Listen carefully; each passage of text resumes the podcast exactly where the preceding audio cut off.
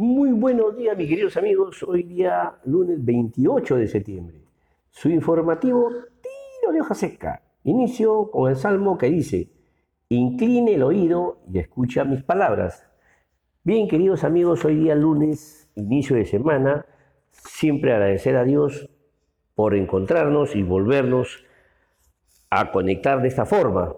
Vamos a tratar hoy día un tema importante cómo incide en la economía las decisiones públicas, hechos relevantes y un punto adicional que sucedió un día como hoy en el Perú. Bien, queridos amigos, eh, nos preguntamos por qué muchas decisiones económicas son consideradas por muchos como equivocadas. Una primera lección es que no se trata solo de gastar más, como la mayoría pide, sino incluir en el documento que sustente ese gasto, venga del Ejecutivo o del Legislativo, cómo se va a gastar y en qué instancia gubernamental lo va a hacer. Además, el gasto se financia con dinero que viene de algún lado. Lo que pasa es que en el camino existen muchos intereses personales de acelerar o demorar el gasto. Los fines se resumen en una palabra, corrupción. ¿Cómo lo aceleramos? Mientras se mantengan las cosas como están, no hay forma de hacerlo. Una segunda lección es que si algo siempre fue así, es difícil cambiarlo. La regla de juego en Perú, poco o nada se respeta y así es poco lo que puede hacer una decisión en economía. Fíjense en los países en los que esas decisiones han tenido éxito y analicen la evidencia. Eso es la clave. ¿Qué nos hace diferentes? ¿Por qué aquí no funciona y ahí sí? Ser un funcionario implica servir al país. Quien no está dispuesto a hacerlo tendrá que dejar la función. Si prefiere estar en el sector privado, está bien, pero que no siga aparentando que se preocupa por todo desde el Estado. Una tercera lección es que todos tenemos incentivos y motivaciones para actuar. El Estado no es una agencia de empleo. Para que una economía funcione, deben operar mercado y Estado.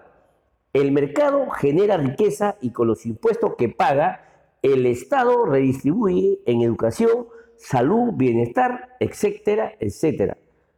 ¿Por qué se señala a las empresas que, que logran no pagar impuestos como las culpables? ¿No será que no tenemos un Estado capaz de cobrarles ¿Y por qué pasa eso? Son las preguntas que nos hacemos.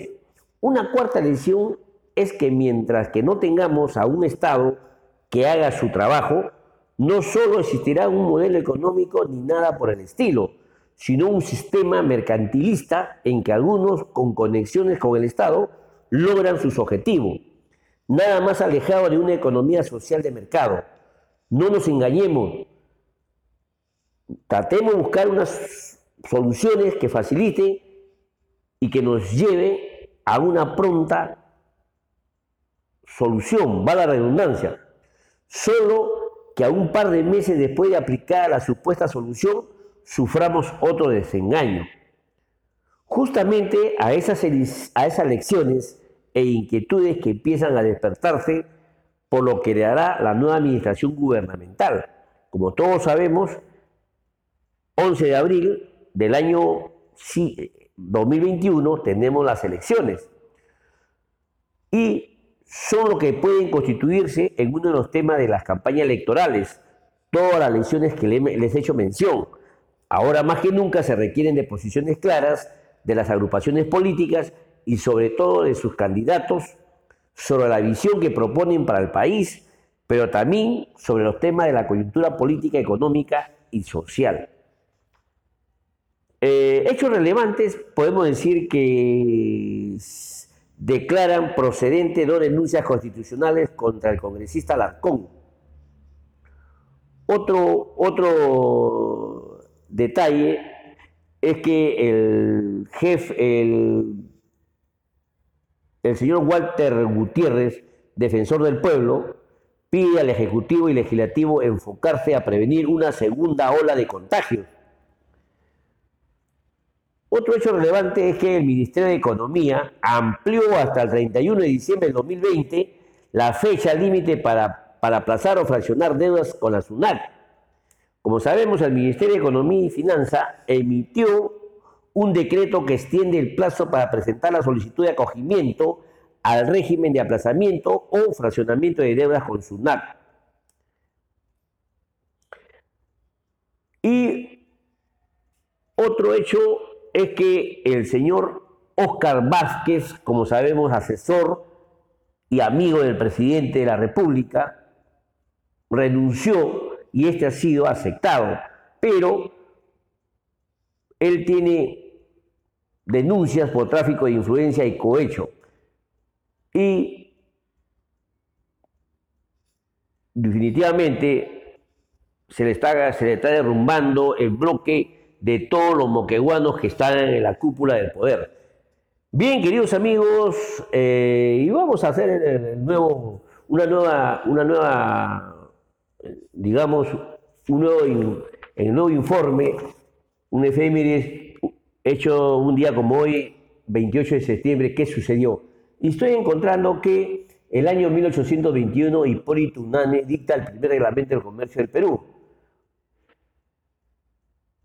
el presidente Belaúnde de Terry en el año, el año 1965 promulga la ley del periodista. En 1978 muere el Papa Juan Pablo I luego de apenas 33 días de su pontificado. Bueno, mis queridos amigos, también en el año 1918 se funda la Escuela de Bellas Artes de Lima. Bien, queridos amigos, ese es todo por hoy. Definitivamente, si les gustó parte de este informe, me ayudan mucho compartiéndolo con sus amigos. Y finalmente les comparto la frase del día, que dice, por muy larga que sea la tormenta, el sol siempre vuelve a brillar entre las nubes. Frase de Khalil Gibran.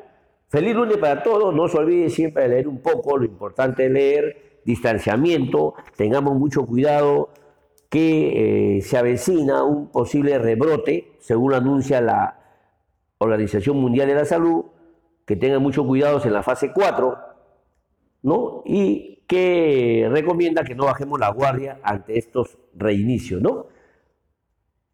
Bien, mis queridos amigos, no descansemos, el descenso de todo esto de las muertes no significa el fin de la pandemia.